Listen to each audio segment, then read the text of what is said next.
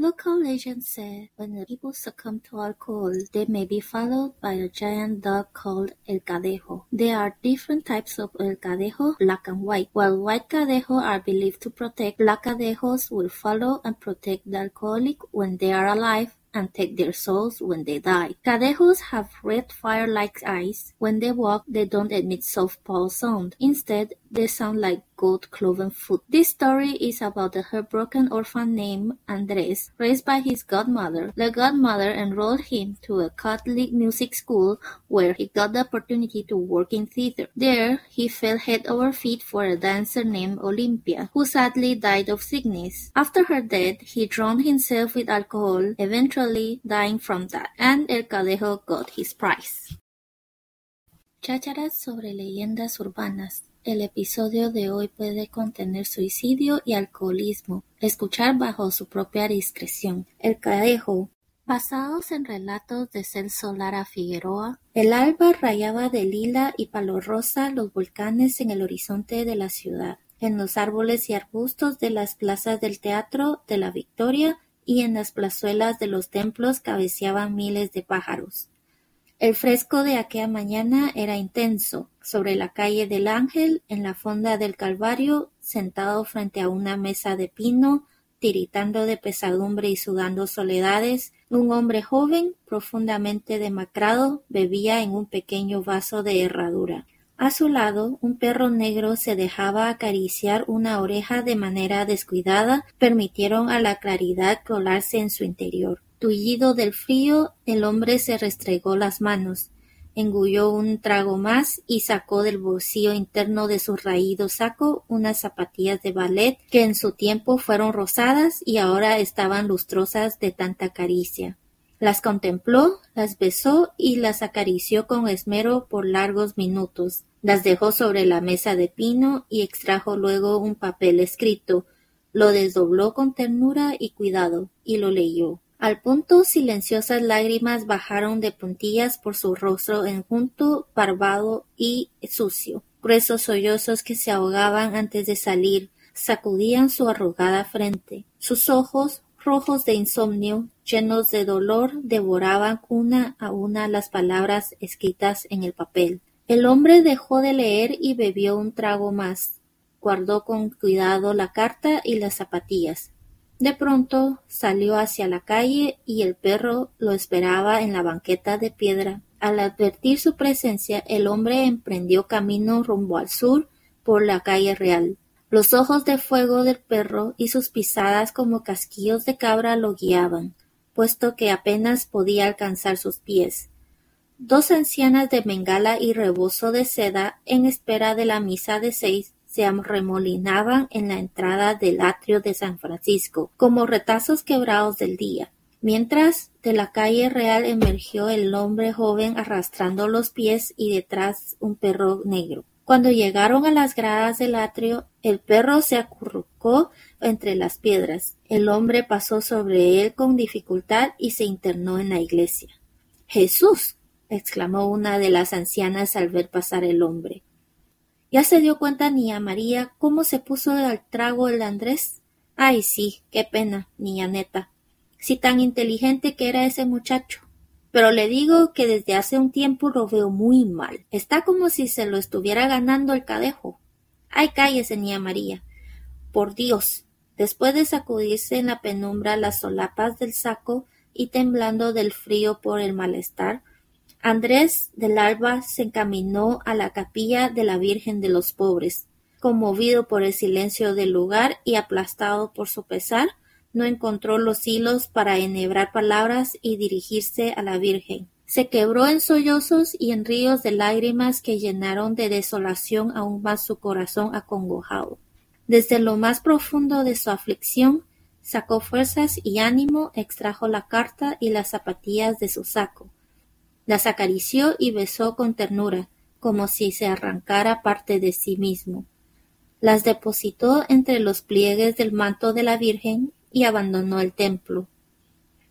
El perro negro que había permanecido acurrucado en las gradas del atrio se sacudió y caminó tras el borracho. A la cachajina, fonda del barrio de Santuario de Guadalupe, entró Andrés del Alba.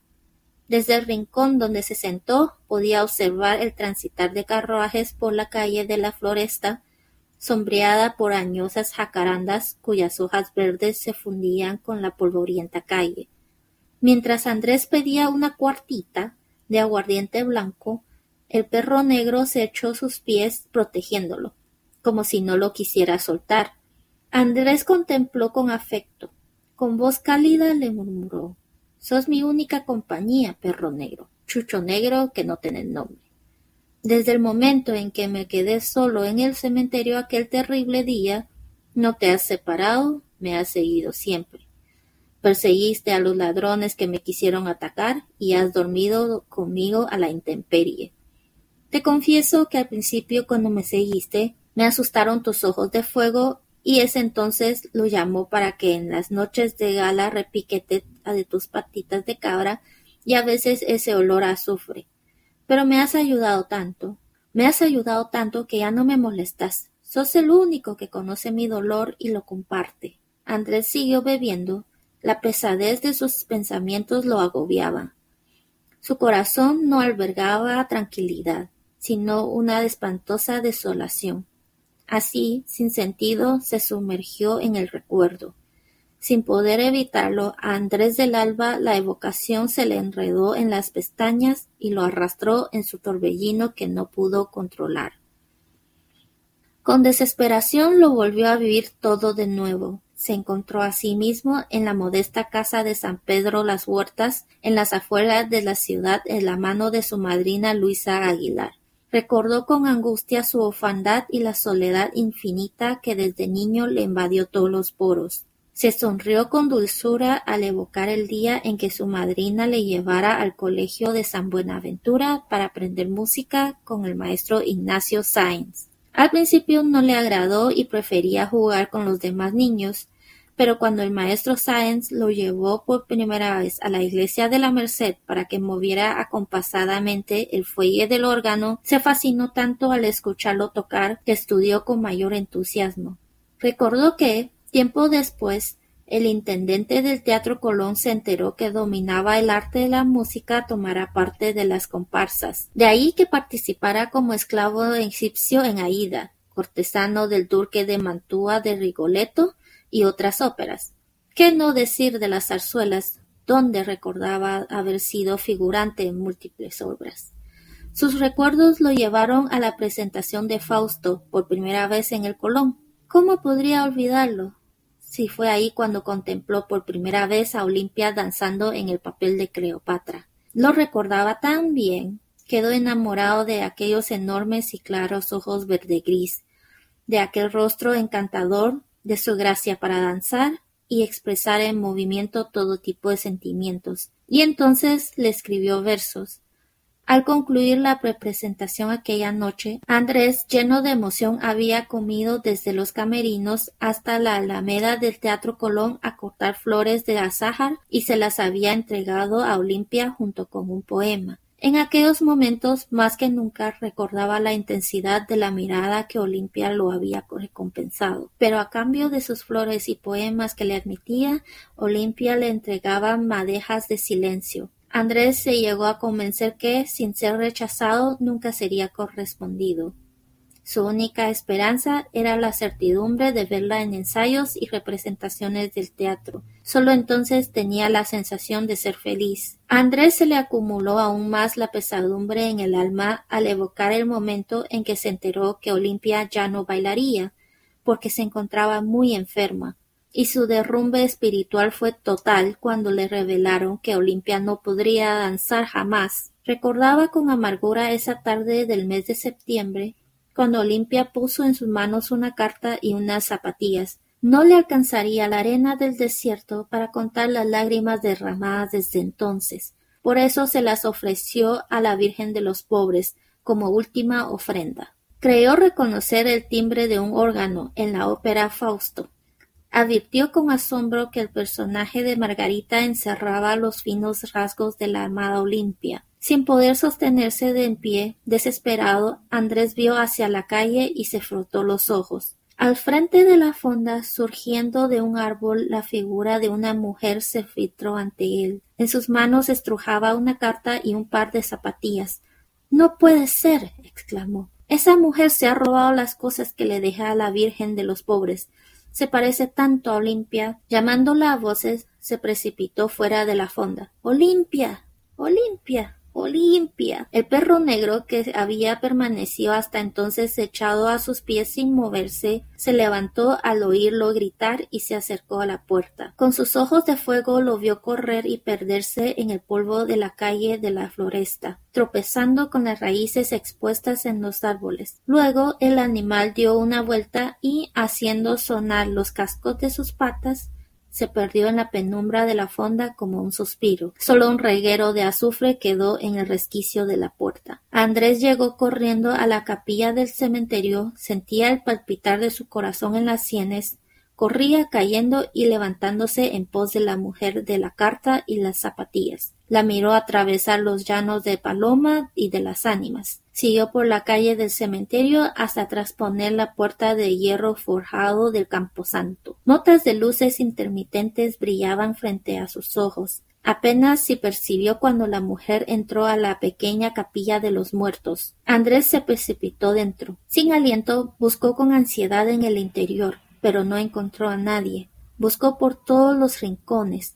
De pronto se fijó en la tribuna del coro alto y se lanzó hacia las gradas de caracol. Al penetrar al coro lo halló vacío. Agotado, cayó con los ojos vidriados y las manos crispadas sobre el pequeño órgano. A Andrés del Alba, en el último destello de vida, le pareció estar en el escenario del Teatro Colón, vestido de soldado en medio de la escena infernal y reconoció a Olimpia danzando con frenesí las variaciones de Cleopatra. La música y las luces se le astillaban en las retinas de los ojos hasta que todo quedó en tinieblas. Andrés creyó que las luces se habían apagado, pero eran las sombras eternas que caían por última vez sobre su vida. Ay, maestro Eulogio, fíjese que un bolo se entró y lo botó todo decía una anciana a un hombre en la puerta de la capilla del cementerio. Y lo peor es que ya van a traer el muerto para el responso. Miren, niña Goya, cálmese. Voy a ver qué pasa en la capilla. Intrigado, el maestro subió a la tribuna del coro y se sorprendió al ver a un hombre caído sobre la consola del órgano. Decidió bajar del coro para buscar ayuda. A media escalera oyó la voz de la mujer. Ya están aquí, maestro Eulogio. El entierro está aquí. apúrese. Entonces volvió a subir la prisa. Al intentar retirar del órgano aquel cuerpo se percató que era un cadáver. Un estremecimiento le bañó la espalda y el desconcierto le embargó tumultuosamente el alma cuando descubrió su identidad. Pero si es Andrés. Andrés del Alba. exclamó. ¿Cómo fue a terminar este patojo? Y anonado cargó el cadáver y lo tendió en un rincón de la tribuna. La campana del cementerio repicó. Hombres y mujeres vestidos de negro entraron en la capilla, como espectros fugitivos. El maestro destapó el teclado del órgano y de las ocarinas, gambas, flautas, bordones y orlos salieron los dolorosos timbres de una música fúnebre. Mientras tocaba el músico cavilaba sobre el amigo muerto en la media luz del coro. El maestro Eulogio había hecho amistad con Andrés desde su niñez, cuando juntos estudiaron música en el colegio San Buenaventura. Sus manos angustiadas acometieron la parte última del rezo litúrgico, las bombardas y los cornos de la noche del órgano modularon la marcha fúnebre final. Inesperadamente, al músico le pareció ver un perro negro escabullirse por el caracol del campanario, asustado por los acordes sonoros que inundaban la pequeña iglesia. Solo entonces el maestro Eulogio comprendió que aquel responso que tocaba era por su amigo Andrés del Alba, y las lágrimas empezaron a nublarle la vista.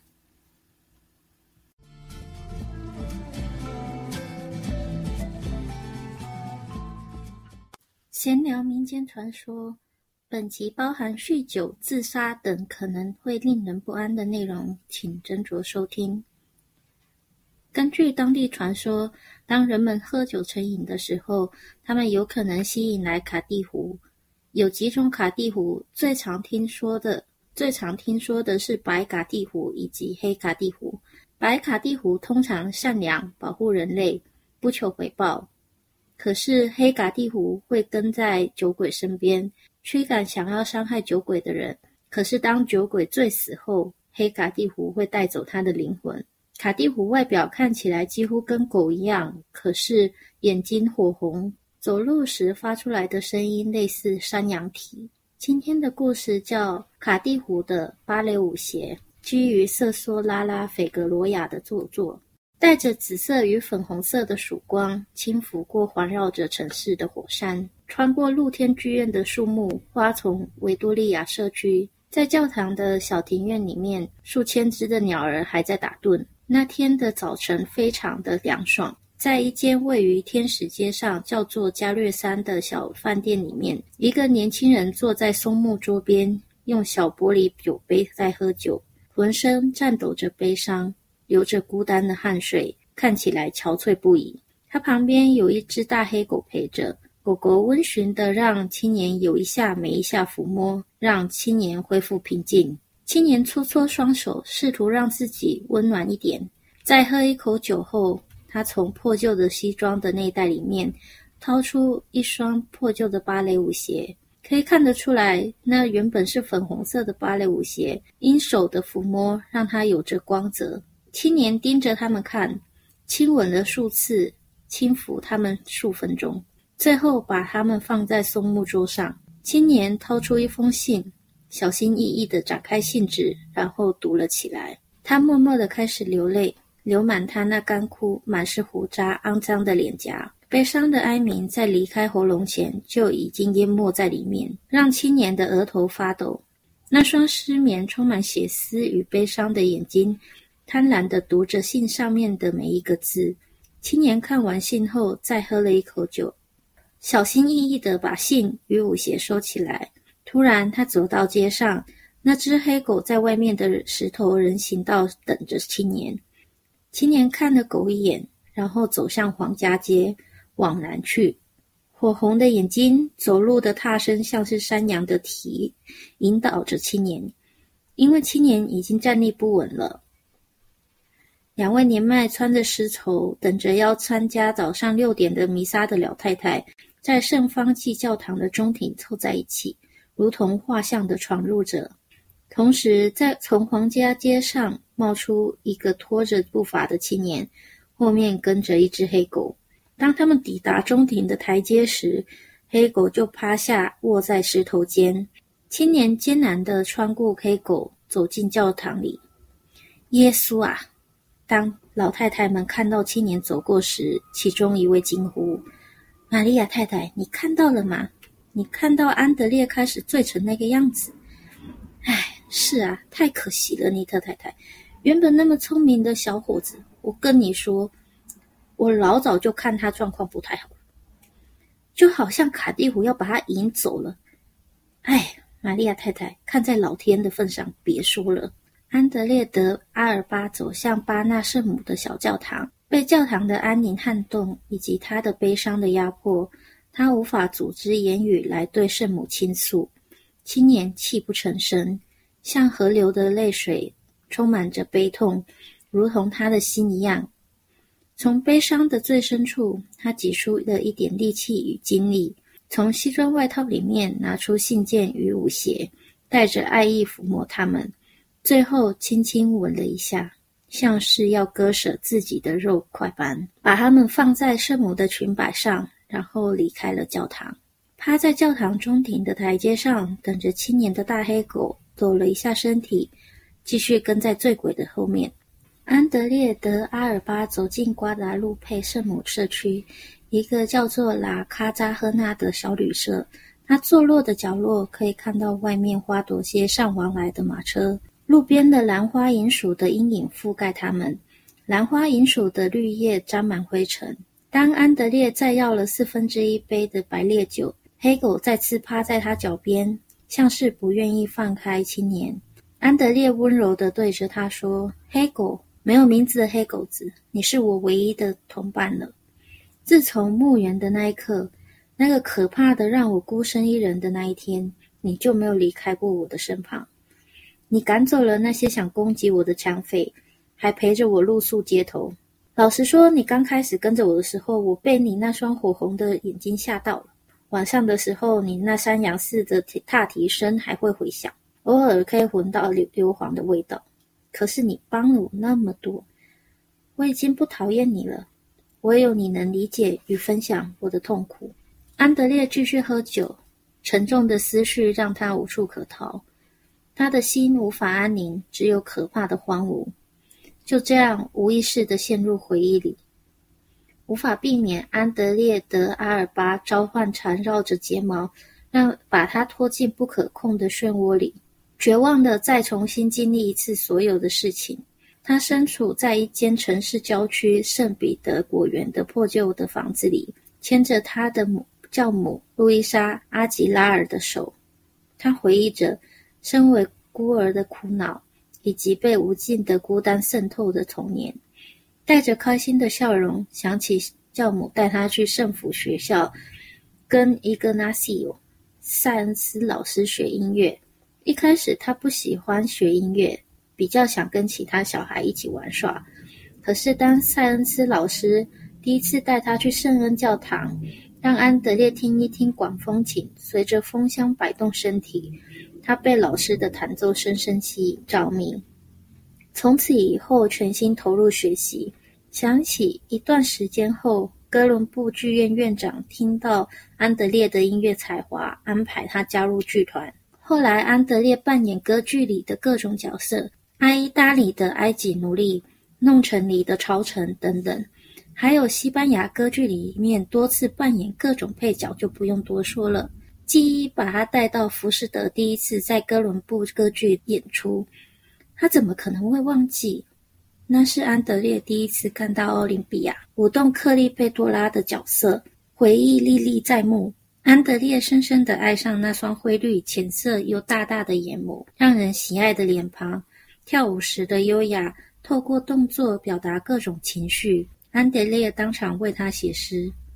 当晚的演出结束后，安德烈带着满腔情感，从后台跑去哥伦布剧院的商店，卷了橘子花，把花与诗一起送给了欧林比亚。这个时候，比之前更鲜明。他回想起欧林比亚回报给他的眼神，可是回报他的花与诗句，只有欧林比亚的安静。安德烈确信自己，就算没有被拒绝。也不可能得到回应。他唯一的希望是在歌剧院的排演演出时能看到他。只有这些时刻，安德烈能感到开心。当安德烈回忆来到他听到奥林比亚因病重不会再跳舞的消息的那一刻，他的灵魂的悲伤又添加上一层。在听到欧林比亚永远无法再跳舞时，他的心灵全面崩溃了，带着苦涩回忆起九月的某个下午。当欧林比亚亲手交给他一封信以及一双舞鞋，全世界的沙漠的沙子都无法用来数安德烈从那一刻开始流的泪珠，所以他把它们当作最后的贡品，献给了穷人的圣母。安德烈隐约像是听到管风琴的琴声，弹奏着福斯德，惊讶的发现玛格丽特这个角色的五官神似他心爱的欧林比亚。